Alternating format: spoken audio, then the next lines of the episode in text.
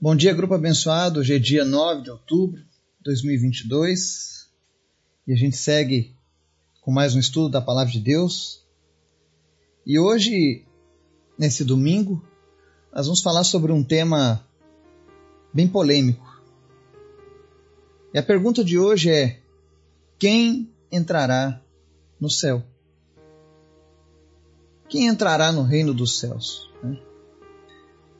E para responder essa pergunta, nós vamos fazer uma reflexão lá no livro de Mateus, capítulo 7, no verso 21 até o 23.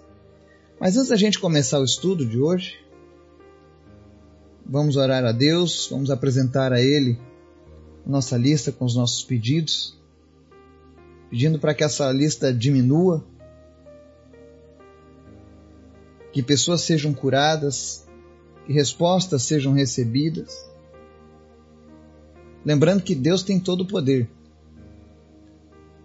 Nossa função, a nossa tarefa é clamar a Ele, confiar nele.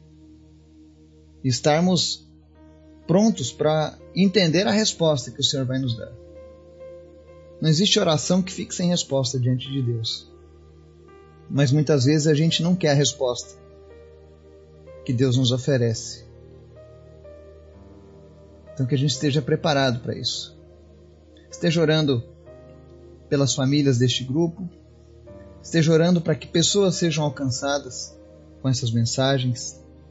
Hoje nós estamos com alcance de 40 países, 40 nações. Brasileiros estão ouvindo essa mensagem, mundo afora. Que o Senhor esteja falando com mais e mais pessoas não por causa de números, não por causa de glória dos homens, mas porque as palavras do Senhor são palavras de vida eterna. Amém?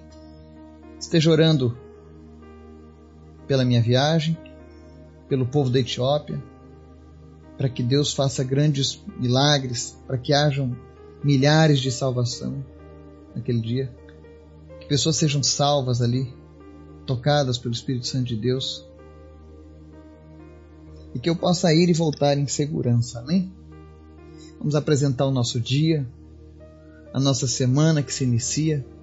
Colocamos tudo debaixo da potente mão do Senhor. Que Ele esteja nos guardando, indo à frente. Que essa semana que vem seja uma semana de vitória para cada um de nós. Porque nós temos Jesus, amém? Vamos orar? Obrigado, Deus, porque tudo que tu faz é bom. O Senhor é maravilhoso. A tua palavra é o nosso alimento. Obrigado, Jesus, porque todos os dias nós temos te buscado, nós temos nos alimentado da tua palavra. Por isso nós somos gratos a ti, Pai. Obrigado, Senhor, por esse trabalho. Obrigado porque de alguma maneira eu posso ser útil aos teus propósitos. Mas eu te peço nessa manhã, Pai, que o Senhor venha levantar mais e mais pessoas para fazerem trabalhos como esse.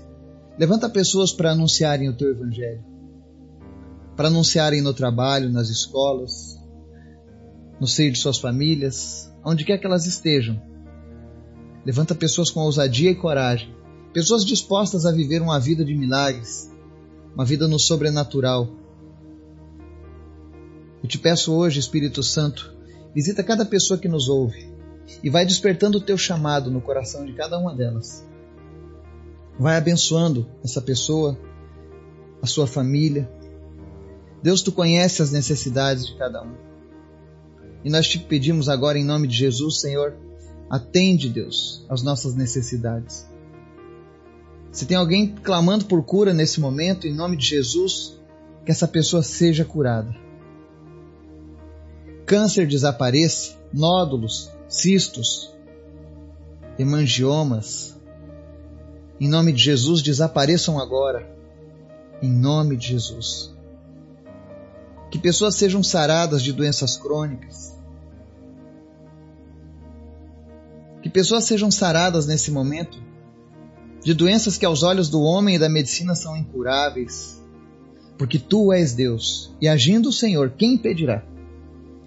Por isso eu te apresento os enfermos dessa manhã e oro, Deus, para que o Senhor cure cada uma dessas pessoas. Para que o Senhor restaure a saúde dessas pessoas no nome de Jesus. Te apresento em especial a vida da Laisna, lá de Sobradinho. Que o Senhor esteja fortalecendo ela na sua casa nesse momento, trazendo paz para aquele lar. Repreende, Deus, todo espírito de contenda, todo espírito de luta que tem se abatido sobre a vida do pai, da madrasta, mas que venha reinar a tua paz naquela casa, Pai. Em nome de Jesus. Visita agora lares que estão sofrendo com esse tipo de problema. Que em nome de Jesus a tua paz reine agora nesses lares. Visita também, meu Deus, as mães, os pais que clamam pelos seus filhos agora nesse momento, que estão perdidos nas drogas, na embriaguez, no crime, muitas vezes. Deus, em nome de Jesus, traz de volta os filhos que se perderam. Nessa manhã eu oro, Pai, em nome de Jesus, traz de volta os filhos que se perderam. Aqueles que se desgarraram dos teus caminhos, em nome de Jesus, traz de volta, Pai. Restaura, Senhor, a tua comunhão na vida dessas pessoas. E aqueles que nunca tiveram, Deus, que eles tenham a oportunidade de ter a comunhão contigo. Não existe impossível para ti. Eu oro agora, Deus, para que o Senhor fortaleça esse pai, essa mãe, esse irmão que tem orado pela salvação, pela libertação de seus familiares. Em nome de Jesus, Deus, eu oro para que o Senhor derrame uma unção de perseverança nessa pessoa, para que ela não desista. E que nós possamos ver a tua glória, Deus, com pessoas sendo resgatadas. Que no nosso grupo, Deus, hajam milhares de testemunhos de pessoas falando de seus familiares que voltaram para os teus caminhos, que foram resgatados pela tua palavra. Salva pessoas nesse dia, Pai. Mas eu também te peço, Deus, no nome de Jesus. Abençoa as finanças daquele que está passando por dificuldades, aquele que procura por um emprego, aqueles que lutam, Deus, em família contra enfermidades, contra o câncer. Em nome de Jesus, que não faltem, não faltem recursos, sendo a tua vontade, Deus, que eles passem pela mão dos médicos aqui na terra. Que não se falte recurso.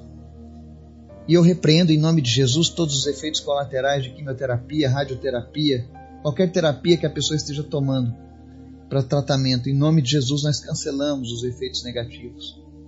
Eu oro também, meu Deus, pelos profissionais da área de saúde, pelos médicos, médicas, enfermeiros e todos os demais biomédicos, todos aqueles que são envolvidos nessa área, que o Senhor esteja fortalecendo a semana deles de trabalho, para que eles possam fazer um bom trabalho, Deus. E aquilo que a medicina não alcançar, que o Senhor dê ousadia, que o Senhor capacite sobrenaturalmente para que o Teu Espírito Santo faça o que eles não podiam fazer antes. Espírito Santo, fala conosco nessa manhã. Nós queremos certeza da tua salvação nos nossos corações. Nós queremos um dia entrar no céu. Nós queremos morar contigo, Senhor. Mas nós não queremos apenas falar contigo no dia em que partirmos, nós queremos desde já um relacionamento. Por isso nós te pedimos, Espírito Santo de Deus, fala conosco de uma maneira poderosa nessa manhã. Em nome de Jesus. Amém. Texto de hoje, Mateus capítulo 7, versos 21 ao 23. Nossa pergunta hoje é: quem entrará no céu?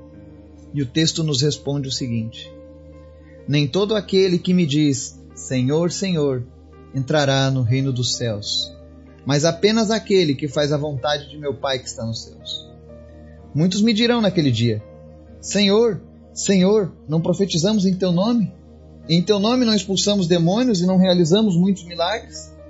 Então eu lhes direi claramente: nunca os conheci. Afastem-se de mim, vocês que praticam o mal. Amém? Essa palavra ela vai de encontro a muitos muitas ideias e concepções erradas acerca de, de como Deus trabalha, de como Deus opera. E a pergunta de hoje é, é simples: quem entrará no céu? Qual seria a tua resposta? Quem entrará no céu? O que Jesus ensina é que nem todo aquele que diz Senhor, Senhor entrará no reino dos céus. E o que, que ele está querendo dizer com isso? Que a boa relação com Deus não é apenas uma questão de palavras. E é por isso que eu digo que a resposta dessa pergunta é complexa. E você já vai entender por quê. Num primeiro momento, diz, diz a palavra do Senhor que a relação com Deus não é baseada apenas nas nossas palavras. E o que, que ele está querendo dizer com isso? Palavras vazias. Deus conhece o coração do homem. E quando você fala algo para Deus, Ele entende o que é que está movendo o teu coração naquele momento. É por isso que a conversão a Jesus. A palavra diz que se confessares com a tua boca e crer no teu coração que Jesus ressuscitou dos mortos, serás salvo. É necessário não apenas que a pessoa professe, existem muitas pessoas que professam isso da boca para fora. Mas no coração elas estão cheias de dúvidas, estão fechadas. E essa palavra de hoje é porque Deus quer a sua salvação. Deus quer alcançar você. Deus quer que você tenha certeza da salvação. E Ele quer te mostrar hoje, pela palavra dele. Isso são palavras de Deus. O que você precisa de fato para ser salvo? Não adianta você ter uma boa retórica, uma eloquência, falar todo o tempo Jesus é bom, Jesus é lindo, Jesus eu te amo, e no teu coração você não crê totalmente nisso. nós vamos entender nos próximos versículos por que, que eu estou dizendo isso. Por que, que a palavra de Deus está dizendo isso? Sobre não crer totalmente naquilo que você fala. Então ele diz: Pessoas que dizem Senhor, Senhor, não vão entrar no reino dos céus. Não é porque você usa o nome de Jesus, porque você fala em Deus, que isso te dá uma credencial para ir para os céus. O verso 22 ele fala mais ainda, ele diz assim: Muitos me dirão naquele dia, que dia? No dia em que as pessoas se encontrarem, no dia derradeiro, no dia final, quando se encontrarem diante do Senhor. Muitos me dirão naquele dia: Senhor, Senhor, não profetizamos em teu nome? Em teu nome não expulsamos demônios e não realizamos muitos milagres? Essa palavra, então, é fortíssima. O que, que o verso 22 está nos ensinando? Ninguém entrará por causa de suas obras em nome de Deus. Tem pessoas que pensam que vão enganar a Deus. Quantos falsos líderes, falsos mestres, usam o nome de Deus, realizam milagres, fazem maravilhas, mas as suas vidas estão como sepulcros caiados. Suas vidas estão destruídas, porque espiritualmente eles estão mortos vivem no pecado. Mas em determinados momentos eles botam aquela veste de santidade e fazem algo ali em nome do Senhor. E talvez você pergunte, mas Eduardo, se a, se a vida da pessoa não está de acordo com Deus, como eles expulsam demônios, como eles realizam milagres? A questão é simples. Quando eu oro para alguém ser curado, eu oro em nome de quem? De Jesus. Quando eu vou expulsar um demônio de alguém, eu expulso o demônio em nome de quem? De Jesus. Quando nós pedimos para que o milagre se realize em nome de Jesus, quando eu oro por curas, quando eu faço qualquer uma dessas coisas, não é por causa da pessoa. É aquela história, Deus fala que nós somos vasos, e na sua casa existem vasos de honra e vasos para desonra. Ele vai deixar todos ali à mostra. É aquela história. Eu posso usar um vaso sujo para carregar água ou um vaso limpo. Os dois vão cumprir o propósito de carregar água. Agora a questão para Deus é: não se iluda. Não é porque Deus atende quando você fala em nome dele, que significa que ele esteja de acordo com tudo que você tem feito na sua vida. Naquele grande dia, pessoas estarão surpresas, porque existem pessoas que você pensa que não irão e irão, e pessoas que você acha que estão com o pé lá nos céus e já não estão mais, porque suas vidas não condizem. E Jesus vai dizer o que diz o verso 23. Então eu lhes direi claramente: nunca os conheci. Afastem-se de mim, vocês que praticam o mal. Isso aqui é um complemento do verso 22. Jesus está dizendo que essas pessoas que usaram o nome dele, que falavam no nome dele, muitos deles até eram religiosos, reconhecidos. Jesus vai dizer: Eu nunca conheci essas pessoas. E por que, que ele vai dizer isso? Ele diz: Afastem-se de mim, vocês que praticam o mal. Não adianta se enganar. Ainda que muitos façam obras em nome de Deus, Deus conhece o coração e a vida das pessoas, ele sabe quem é movido pelo mal. E pessoas que praticam o mal são aquelas que fazem as coisas para Deus sem ter uma vida reta. São pessoas que misturam o santo e o profano.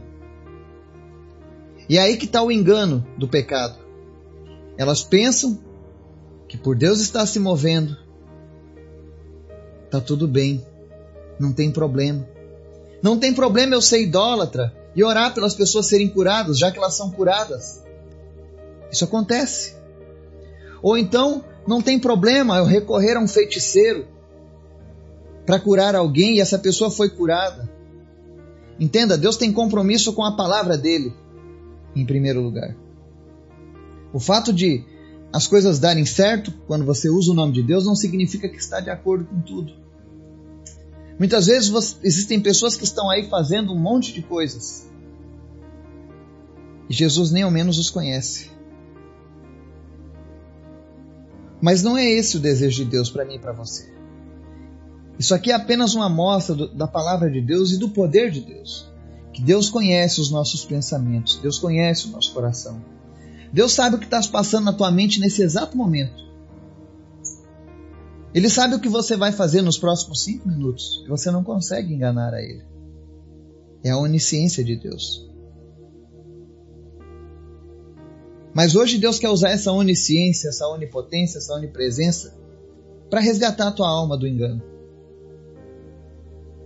Porque a palavra no verso 21 diz assim: Nem todo aquele que diz Senhor, Senhor entrará no reino dos céus. Mas agora vem o versículo que nos interessa mas apenas aquele que faz a vontade de meu Pai que está nos céus. Quem entrará no céu? Apenas aquele que faz a vontade de meu Pai que está nos céus.